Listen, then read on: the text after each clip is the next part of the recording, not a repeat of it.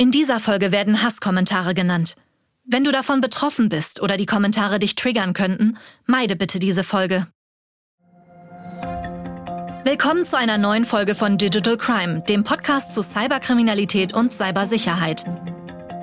Leider wird das Netz häufig als rechtsfreier Raum angesehen und damit auch zum Ort für Hass, Hetze und Straftaten. In dieser Staffel beleuchten wir deshalb verschiedene Fälle von Hass im Netz.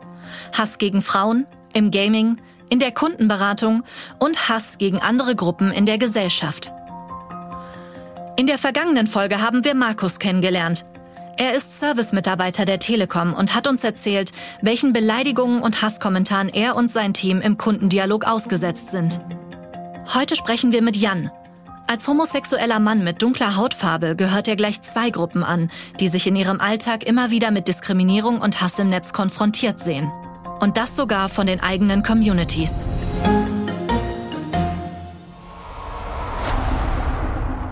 Und dann gab es da auch schon sehr viele Rassismusvorfälle und Erfahrungen.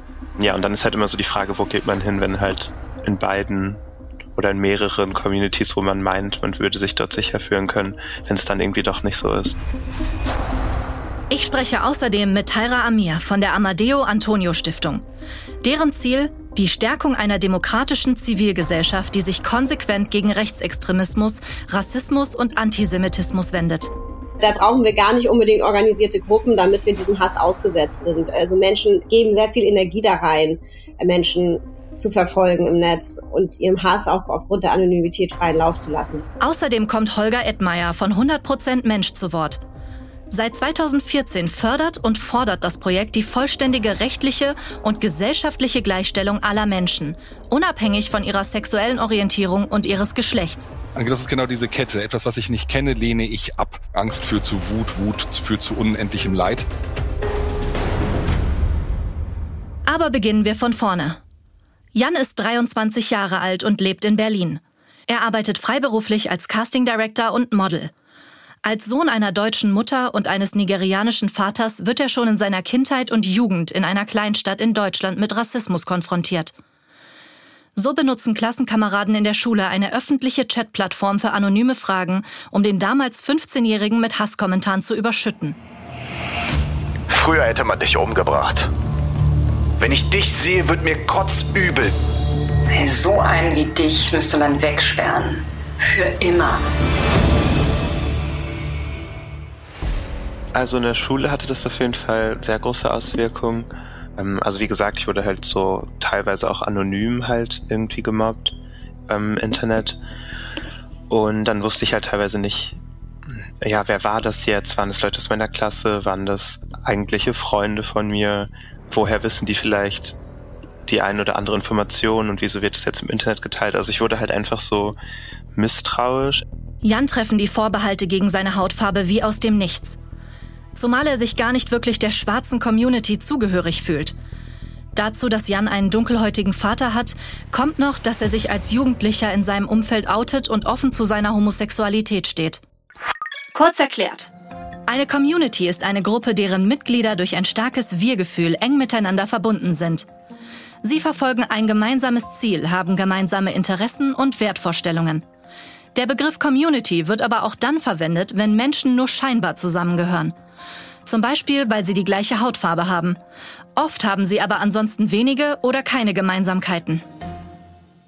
Bei mir kommen offensichtlich zwei Sachen zusammen. Eine Sache ist halt, dass ich halt nicht weiß bin, also dass mein Vater aus Nigeria ist und ich dafür lustigerweise dann von weißen Leuten als schwarz gelesen werde, wobei ich selber mich gar nicht als wirklich schwarz sehe, weil ich halt eine weiße Mutter habe. Und die zweite Sache ist halt meine Sexualität, also dass ich schwul bin. Und ich glaube halt, dass da so zwei Diskriminierungsgründe, Vorlagen quasi zusammenkommen. Für sein Umfeld ist sein Aussehen und seine Homosexualität Grund genug, ihn aufs Übelste zu beleidigen und zu bedrohen. Da, wo du herkommst, würdest du die Todesstrafe bekommen. Du bist eine Beleidigung für jeden Schwarzen.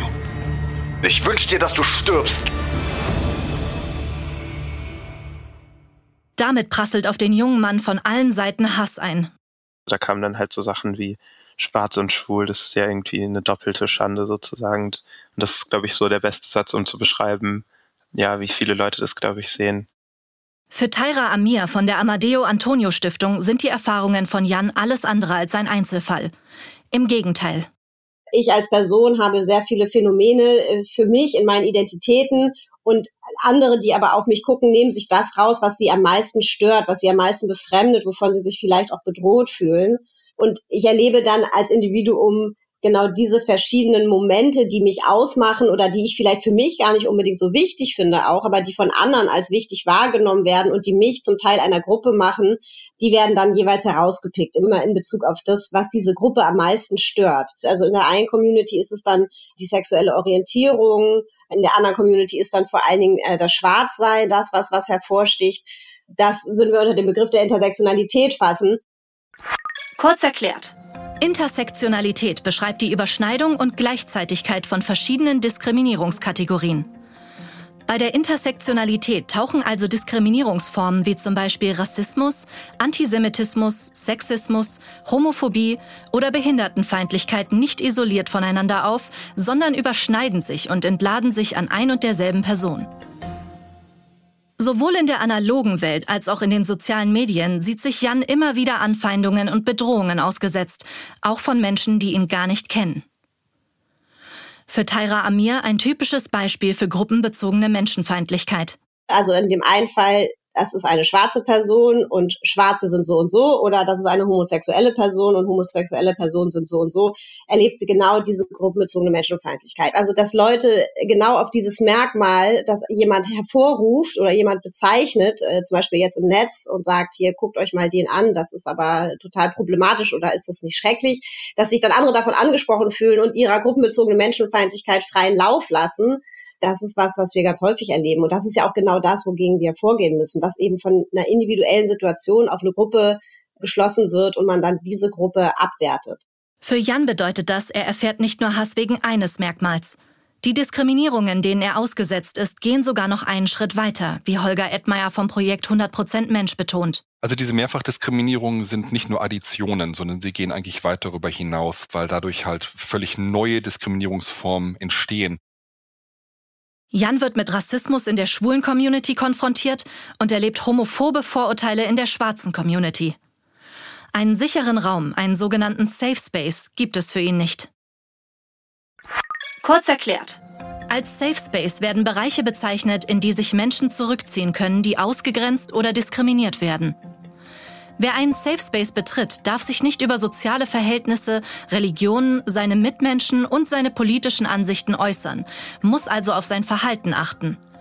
Umstritten ist, ob es solche Bereiche, vor allem in einer digitalisierten Welt, überhaupt geben kann das Problem ist, dass man auch innerhalb der Gruppe, innerhalb der marginalisierten Gruppe, in der man sich ja eigentlich sicher fühlen sollte, weil alle dieselbe Marginalisierung erfahren, trotzdem noch über eine andere Eigenschaft dann von der eigenen Safe Space Gruppe diskriminiert werden kann. Also eine lesbische schwarze Frau zum Beispiel sollte sich eigentlich in einer Gruppe von Lesben total sicher fühlen und sollte keinerlei Diskriminierung erfahren. Das tut sie aber trotzdem nicht wegen ihres Lesbischseins, aber wegen ihrer Hautfarbe. Also sie erfährt dort keine homofeindlichen Diskriminierungen, aber sie erfährt rassistische Diskriminierung. Und dadurch werden selbst Schutzräume, die eigentlich ja wirklich positiv sein sollten, plötzlich schwierig. Und das ist das große Problem bei Intersektionalität und Mehrfachdiskriminierung. Bei Jan entsteht dadurch das Gefühl, nirgendwo richtig dazuzugehören. Also wenn ich jetzt nur schwul wäre, so in meiner weißen Familie zum Beispiel war das jetzt nicht so ein großes Problem. Und demnach wäre es dann ja sozusagen okay, aber dadurch, dass ich halt auch meine nigerianische Familie habe, habe ich halt auch nochmal so eine andere Diskriminierung quasi aus der schwarzen Community erfahren, weil in Nigeria zum Beispiel gibt es halt einfach noch die Todesstrafe für queere Menschen. Und da sind die natürlich halt einfach noch so auf einem ganz anderen Stand als hier. Also ich muss sagen, in Deutschland ist es auch nicht super, aber es ist auf jeden Fall ein Unterschied. Und was halt dann passiert ist, dass man in der einen Community diskriminiert wird für die eine Sache und dann am besten in der anderen Community für die andere Sache. Wir lauern dir nachts auf. Ich hoffe, du bekommst AIDS. Schwuchtel.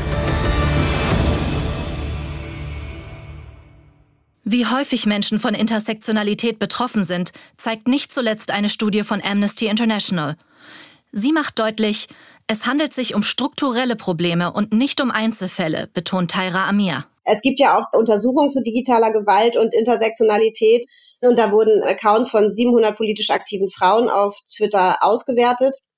Und da zum Beispiel hat man gesehen, dass jeder 15. Kommentar, den die weiblichen Accounts erhielten, ein Hasskommentar war. Ne, und wenn man dann auch noch dazu nimmt, dass die Frauen Migrationsgeschichte hatten, war jeder fünfte Kommentar ein Hasskommentar. Nach der Schule zieht Jan nach Berlin. Aber der Hass und die Anfeindungen verfolgen ihn auch in die Großstadt. Hier geht er in der Ballroom-Szene auf. Kurz erklärt. Die Ballroom-Szene hat ihren Ursprung in der afroamerikanischen und lateinamerikanischen queeren Szene in den USA. Dabei laufen Teilnehmende bei den sogenannten Ball-Veranstaltungen auf einem Catwalk, um in verschiedenen Kategorien in den Wettkampf zu gehen. Die Wettbewerbe bestehen aus einem Mix von Tanz, Auftreten, Aussehen und Modelllaufen. Das Besondere ist das familiäre Netzwerk unter den Mitgliedern.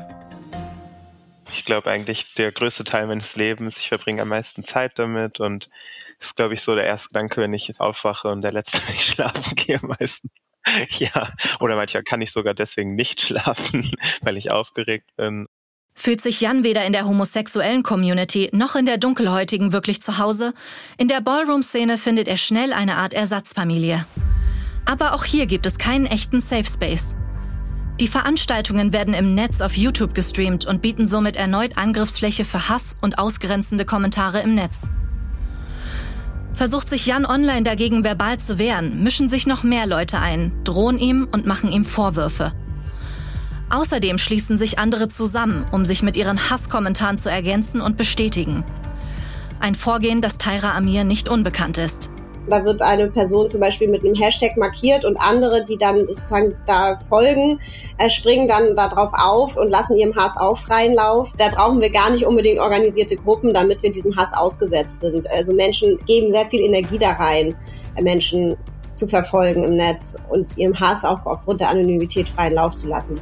Aber woher kommt dieser Hass im Netz und was bewegt die, die ihn verbreiten, zu ihrem Verhalten? Vorurteile sind ja ein strukturierendes Moment unserer Gesellschaft. Wir brauchen auch bestimmte Bewertungskategorien für unseren Alltag, um sozusagen durch den Alltag auch gut manövrieren zu können. Wenn wir das aber dann mit Stereotypen belegen, und dann das, was nicht wir sind, was wir für uns als einzelne Person nicht in Anspruch nehmen oder für unsere Gruppe, die wir für uns entschieden haben, dass wir dazugehören, äh, dann mündet das halt in Diskriminierung. Dass Jan diesen Angriffen auch innerhalb einer Gruppe von Menschen begegnet, die selbst negative Erfahrungen durch Diskriminierung machen, ist für Tyra Amir nicht ungewöhnlich.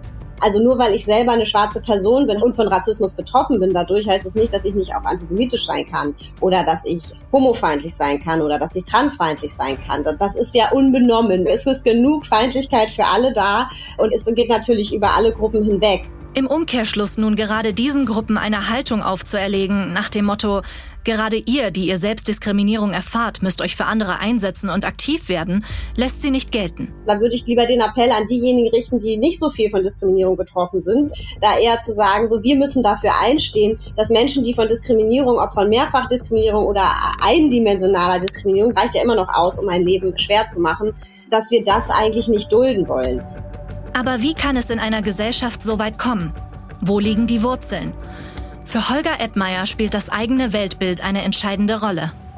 Wir wachsen ja in unserer Gruppe auf, in einer Blase auf von Menschen. Die ist meistens relativ ja konsistent sie ist relativ homogen. Und wenn plötzlich andere Weltbilder dazukommen von außen oder Menschen, die einfach anders aussehen oder anders leben, dann führt das zu einer Irritation erstmal, weil es natürlich die eigene Welt in Frage stellt. Und je fester dieses eigene Weltbild ist, wie etwas zu sein hat, wie diese Welt funktioniert, wie sieht eine Familie aus, wie sieht Sexualität aus, wie sieht Geschlecht aus, desto schwieriger wird es damit umzugehen. Wir lassen uns als Menschen nicht gerne in Frage stellen. Ne? Und dementsprechend ist die Aufgabe, dieses Infragestellen nicht als Angriff zu sehen, sondern halt damit Interesse, mit wirklich mit Neugierde drauf zu reagieren. Die Möglichkeit zur Prävention sieht der Experte vor allem in der Aufklärung und in der frühen Bildung. Das ist genau diese Kette. Etwas, was ich nicht kenne, lehne ich ab. Und das ist halt unheimlich wichtig, gerade im Bildungsbereich, wenn man sich Kinderbücher zum Beispiel anschaut. Wenn in Kinderbüchern oder in den ganzen Materialien, die in Kindergärten verwendet werden, keine schwarzen Personen vorkommen, keine Menschen mit Behinderung vorkommen oder auch keine nicht heterosexuellen Familienmodelle vorkommen, dann werden diese Modelle und diese Personen als nicht normal wahrgenommen. Mit gravierenden Folgen. Und aus dieser Nichtrepräsentanz, dieser Unsichtbarkeit, daraus können sich später dann halt ablehnende Haltungen entwickeln. Und das müssen wir verhindern. Aber wie geht es Jan mittlerweile? Der Hass, die Diskriminierung, die Unsicherheit in den verschiedenen Communities haben ihre Spuren hinterlassen. Nee, also es geht auf keinen Fall ganz an mir vorbei. Also ich habe trotzdem auf jeden Fall Folgen davon und irgendwie Skepsis in gewisse Orte halt zu gehen. Also was ich vorhin schon meinte, dass ich zum Beispiel manchmal irgendwie Berührungsangst habe, so mit zum Beispiel der schwarzen Community, aber auch dann gleichzeitig mit der so regulären Schulen-Community. Also dass ich da zum Beispiel irgendwie ja vielleicht schon so abgeschreckt bin, weil ich da so schlechte Erfahrungen gemacht habe. Ein schwieriges Thema, das einen betroffen zurücklässt.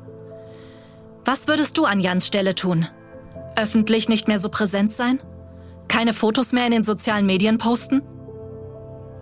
Obwohl es oft um eindeutige Drohungen und blanken Hass geht, werden nur ein Bruchteil der Taten in der analogen Welt und noch viel, viel weniger in der digitalen zur Anzeige gebracht und strafrechtlich verfolgt.